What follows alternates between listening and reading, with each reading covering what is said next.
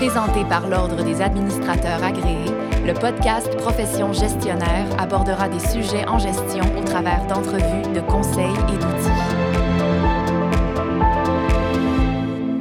L'innovation permet à une organisation de s'adapter au contexte dans lequel elle évolue. C'est une question de survie, mais aussi de création de valeur. Il y a bien sûr la valeur économique. On peut innover pour se démarquer sur le marché ou encore pour réduire ses coûts. Mais avec la préoccupation croissante pour le développement durable, on vise aussi la création de valeur dans d'autres sphères, notamment celle sociale. Dans ce balado, on va clarifier un peu ce qu'est l'innovation sociale et comment elle peut se traduire au quotidien dans vos pratiques de gestion. On reçoit pour en discuter aujourd'hui Madame Catherine Lamontagne, ADMA CMC. Elle est conseillère en management et fondatrice d'Orocom. Bonjour Catherine. Bonjour Béatrice. Donc tout d'abord, le terme innovation sociale, il, m'apparaît large. De, de, quoi on parle quand on, quand on aborde l'innovation sociale? Pour être franche, je m'étais posé la même question la première fois que j'en ai entendu parler. C'était par euh, l'innovateur en chef du Québec, Luc Sirois. Ce qui m'avait marqué d'abord dans son discours, c'était l'accessibilité de l'innovation sociale. Donc, avant de la définir, j'aimerais ça vous parler que l'innovation peut prendre la forme d'une idée, d'une approche, d'une intervention, d'une loi, d'un produit, d'un service, même d'un type d'organisation.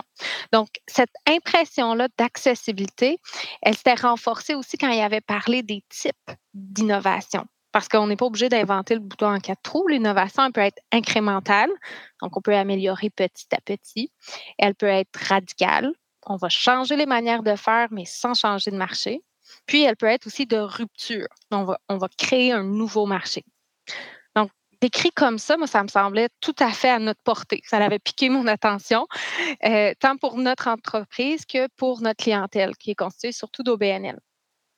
Puis le deuxième élément qui m'avait marqué dans son discours, c'est le caractère social. Parce que pour moi, l'innovation, c'était souvent, voire surtout technologique. Donc, ça faisait du bien de trouver le volet humain dans la, dans définition que Luc faisait de l'innovation sociale. Donc, l'innovation sociale, c'est qu'on part d'un besoin social auquel on tente de trouver une solution qui soit plus adéquate et durable que ce qui existe. C'est tout. C'est très intéressant. C'est vrai que quand on parle d'innovation, on a tout de suite tendance à associer ça à euh, nouveautés euh, technologiques et tout ça. Donc, c'est bien d'aborder le volet humain là-dedans. Est-ce que vous auriez des, des exemples concrets? Bien, bien sûr, si on prend, euh, par exemple, l'enjeu du logement abordable, je pense que c'est un, besoin euh, social plutôt répandu au Québec en ce moment. En tout cas, du moins de mon côté, j'en entends parler euh, vraiment très fréquemment.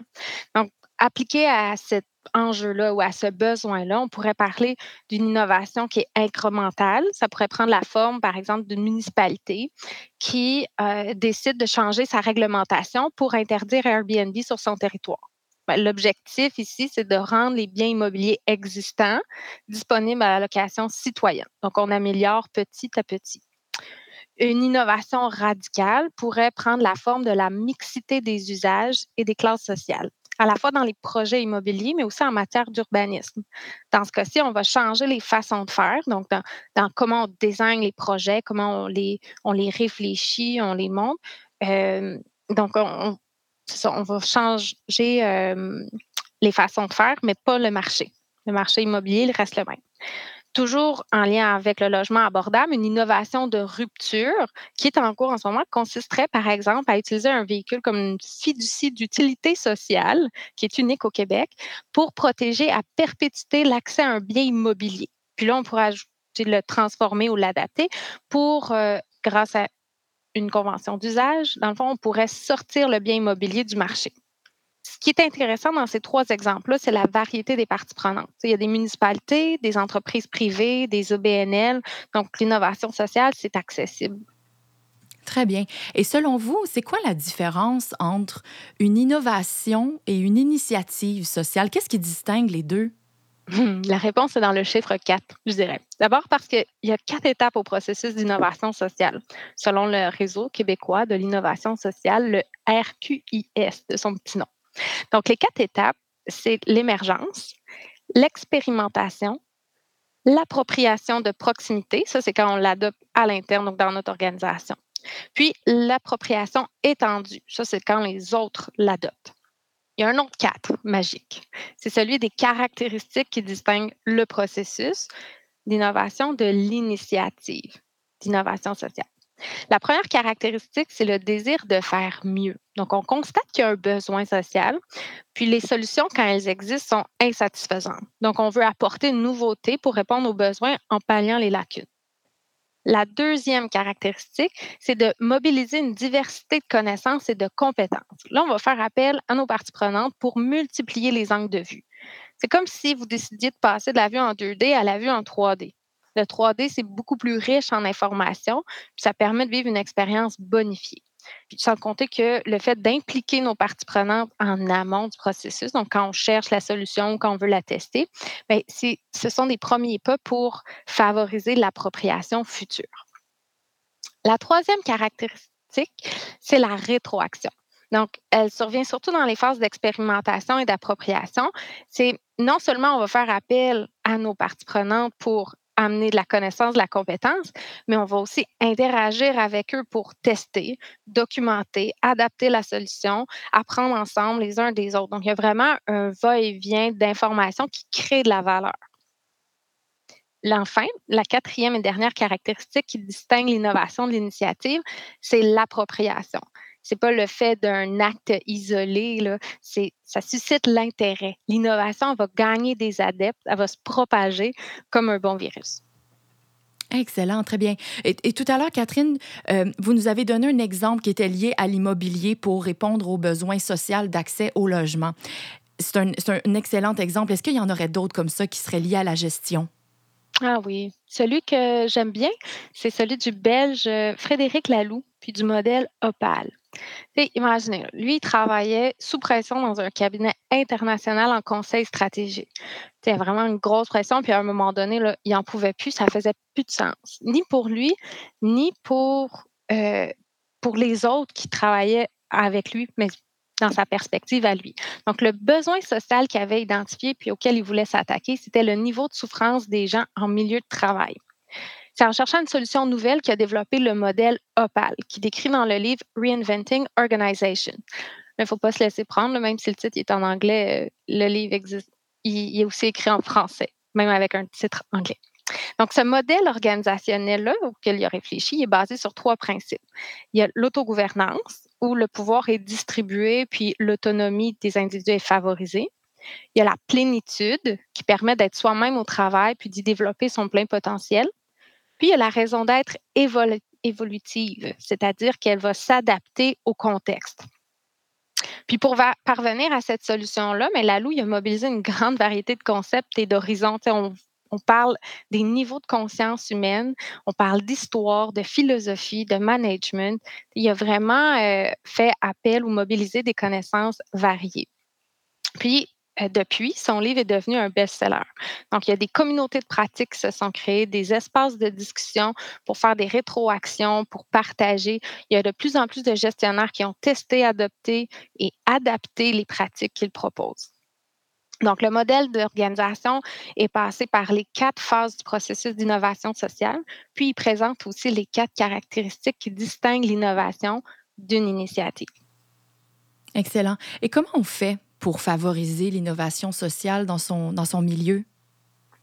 Ben, d'abord, il faut la volonté de répondre à un besoin social. Donc, ce que vous pouvez faire dans, dans votre environnement de travail, c'est de stimuler les discussions à propos du ou des besoins sociaux auxquels vous voulez répondre. Pour vous inspirer, vous pouvez consulter le site web du Réseau québécois de l'innovation sociale. En fait, sur ce site web-là, vous allez pouvoir trouver un guide qui s'appelle le guide pour développer vos indicateurs en innovation sociale. Dans ce guide-là, il y a 12 dimensions différentes allant de l'innovation à l'accessibilité aux produits ou services, en passant par le lien social, l'économie locale, l'environnement. Il y en a vraiment pour tous les goûts. Ceci étant dit, il faut aussi que les attitudes, les normes puis les valeurs soient propices à l'innovation sociale. Donc, si vous êtes dans une organisation où l'information est une chasse gardée, ça va être difficile pour vous de mobiliser des connaissances variées ou d'obtenir des rétroactions. Alors, qu'est-ce qu'on peut faire concrètement dans ce temps-là? Ben, c'est d'identifier les ingrédients dont vous allez avoir besoin, puis travailler à les réunir en amont. Donc, ça peut être la mobilisation des parties prenantes, le développement des capacités, la confiance, le leadership, puis bien d'autres choses encore. Euh, à ce sujet-là, je vous invite à chercher en ligne l'image Reinventing Organization Map. Je la trouve super pratique parce qu'on peut rapidement identifier un angle d'action ou de ressenti, puis voir sur ce même axe quel pourrait être le prochain niveau à viser. Prenons par exemple l'axe résolution de conflits. Bien, si dans votre organisation, les conflits se règlent en exerçant les fameux droits de gestion, bien, votre prochaine étape pourrait être de mettre en place des règles auxquelles ça va être possible de se conformer. Donc, le pouvoir sera plus entre les mains d'une personne, mais dans des règles explicites et communes. Si dans votre organisation, les conflits se règlent plutôt en privilégiant la solution la plus efficace, à ce moment-là, votre prochaine étape pourrait être de tenir compte des besoins des uns et des autres. Une fois que vous avez la volonté et que vous avez les conditions de succès, ben, il faut que ça se traduise dans l'attribution des ressources financières et humaines qui sont mobilisées pour favoriser l'innovation sociale. Puis ce que vous pouvez faire concrètement à cette étape-là, c'est allouer un budget et du temps. Puis si vous ne pouvez pas le faire personnellement, ben, vous pouvez influencer les personnes qui en ont le pouvoir. On parle ici de faire changer des habitudes. Donc, pour maximiser vos chances de réussite, allez progressivement. Puis, vous pourriez aussi capitaliser euh, sur les petits succès que vous allez avoir accumulés pour ultimement ou ultérieurement viser plus large. Très bien. Très, très clair. Merci beaucoup, Catherine. Vraiment, vraiment intéressant. Merci d'avoir accepté d'avoir discuté de ce sujet à profession gestionnaire. Donc, à retenir, euh, disons, trois points essentiels sur ce qui a été discuté aujourd'hui. Tout d'abord, l'innovation sociale, vous l'avez répété à plusieurs reprises, c'est accessible. Et ce, peu importe votre secteur d'activité ou votre type d'organisation. En gros, elle consiste à élaborer, à tester et à s'approprier une, une nouvelle solution qui, elle, va répondre à un besoin social qui est insatisfait on pense là, aux quatre caractéristiques, elles, me reviennent en tête. Pour favoriser l'innovation sociale, il faut définir le besoin social, rassembler les conditions de succès. On pense euh, à mobiliser des, des, ressources financières, humaines et y aller petit à petit, étape par étape. C'était Catherine Lamontagne, ADMA, CMC, conseillère en management et fondatrice d'Orocom. Si vous souhaitez partager sur le sujet via les médias sociaux, ajoutez le hashtag profession gestionnaire. Merci, chères auditrices et chers auditeurs je vous dis à la prochaine. Et merci encore, Catherine. Merci. Profession gestionnaire était présentée par l'Ordre des administrateurs agréés, l'Ordre professionnel des gestionnaires du Québec. Pour des articles, des outils et des formations en ligne en lien avec le domaine de la gestion, visitez le adma.qc.ca.